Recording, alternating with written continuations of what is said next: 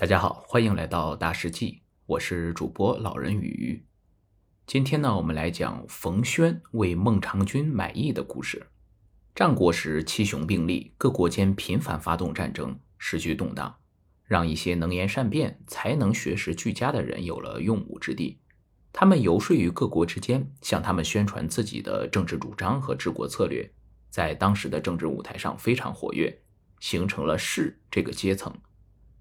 各诸侯国也都深刻地意识到人才对于国家兴衰成败的重要性，因此纷纷礼贤下士，广招人才，养士之风盛行。其中最著名的就是战国四公子，齐国的孟尝君便是其中之一。孟尝君本名田文，他的父亲是齐宣王的弟弟，齐国的相国田婴。田婴儿子众多，而孟尝君本为庶出，没什么地位。但他幼时就才能出众，很快就在田婴的众多儿子中显露头角。长大后逐渐掌管家事，因此好客养士，好善乐施，名扬天下。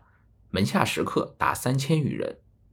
当时齐国有个叫冯轩的人，穷困潦倒，无法维持生计，于是他托人向孟尝君请求，希望能到他的门下做食客。孟尝君于是就问冯轩有什么特长，回答说没有特长。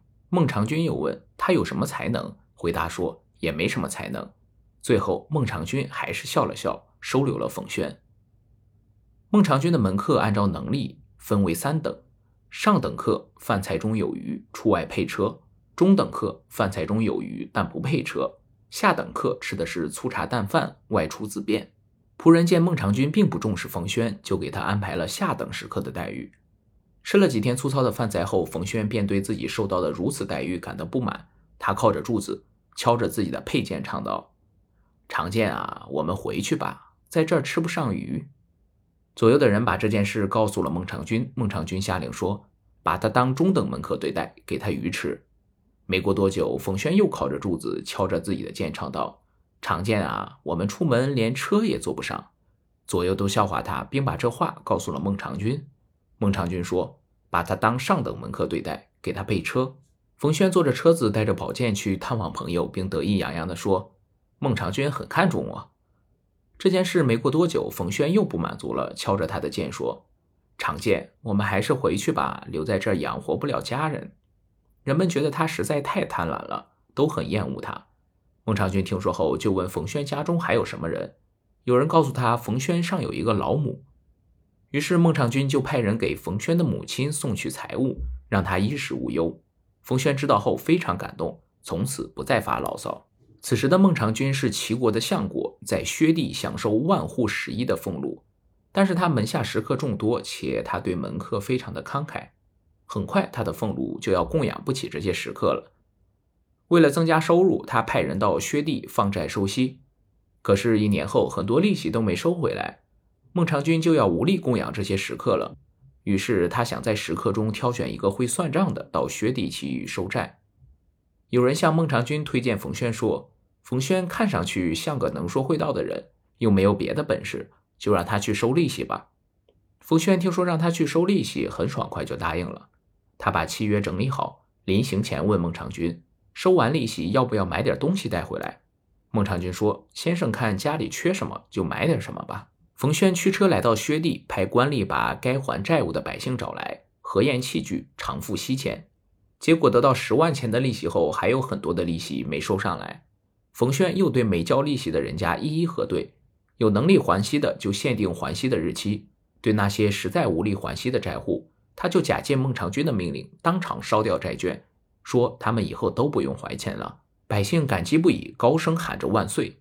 冯轩办完事后，赶着车马不停蹄地赶回了齐都。孟尝君听说他把器具都烧毁了，很是气愤，问他为什么这样做。冯轩说：“临行前您曾说家里缺什么就买什么，我看府中金银财宝、宝马良驹、香车美女都不缺，唯一缺的就是仁义，所以我就用那些器具买了仁义。”孟尝君不解地问：“这是怎么回事？”冯轩解释道：“现在您所有的不过是那块小小的薛地，那里的百姓是您的子民。”您不爱惜他，却用商人的手段向他们放债，榨取利息。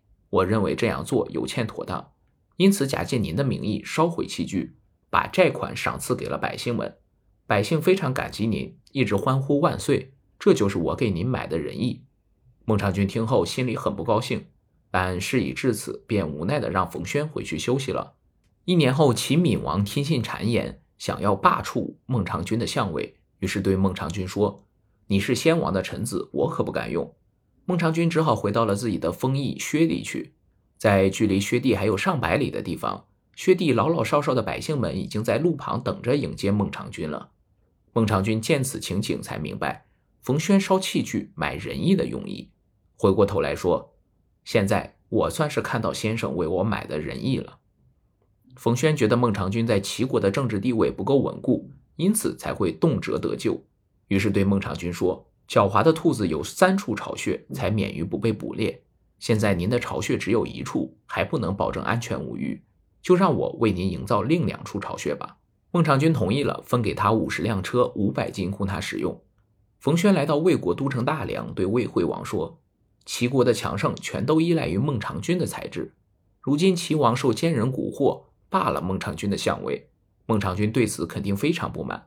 世人都知道他是治世之才。”您若能将他请来辅佐您治理魏国，肯定能让魏国强大起来。对于孟尝君的贤能，惠王也是早有耳闻。听冯轩这样说，当然非常高兴，于是马上派使节带着千金黄金、百乘马车去请孟尝君为魏国相国。冯轩加紧赶路，在魏国使臣到达薛地之前赶回薛地，对孟尝君说：“千金黄金是重礼，百乘车马又声势浩大，齐国的君臣肯定也很快就知道了。”魏国使臣接连三次来请孟尝君，都被他拒绝了。果然，这消息很快传到了齐国，齐王和满朝文武都非常的担忧害怕。齐王赶紧派使臣拉着两百辆华丽的车子，携带千金和一把佩剑，并写了一封信向孟尝君谢罪，说：“都怪我听信谗言，削去您的相位。